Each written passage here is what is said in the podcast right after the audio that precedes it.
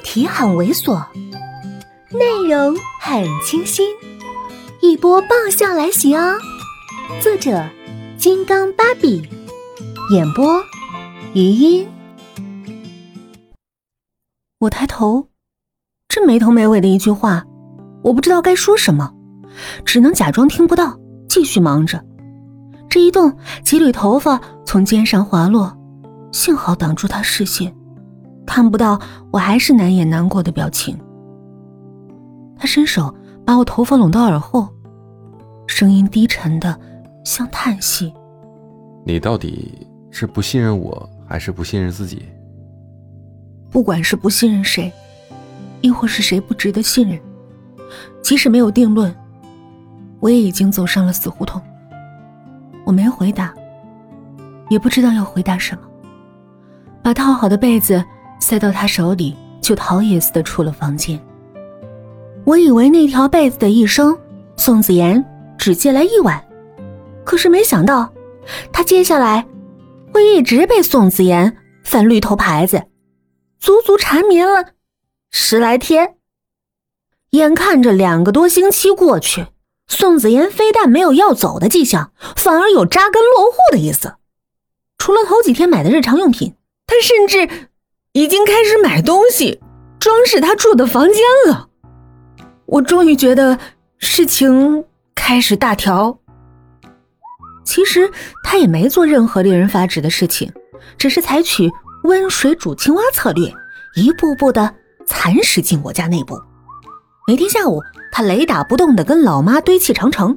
他住的时间越长，输的钱越多，老妈就越待见他。多么可怕的恶性循环呢！更可怕的是，连那些从小看我看到大的阿姨们，都一面倒了。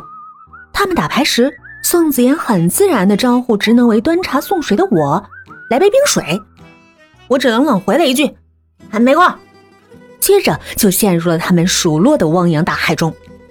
反倒是宋子妍假惺惺的装胜负扮好人，果然呢，经济。决定上层建筑，在某人以伪善和金钱收买人心之下，我陷入了孤立。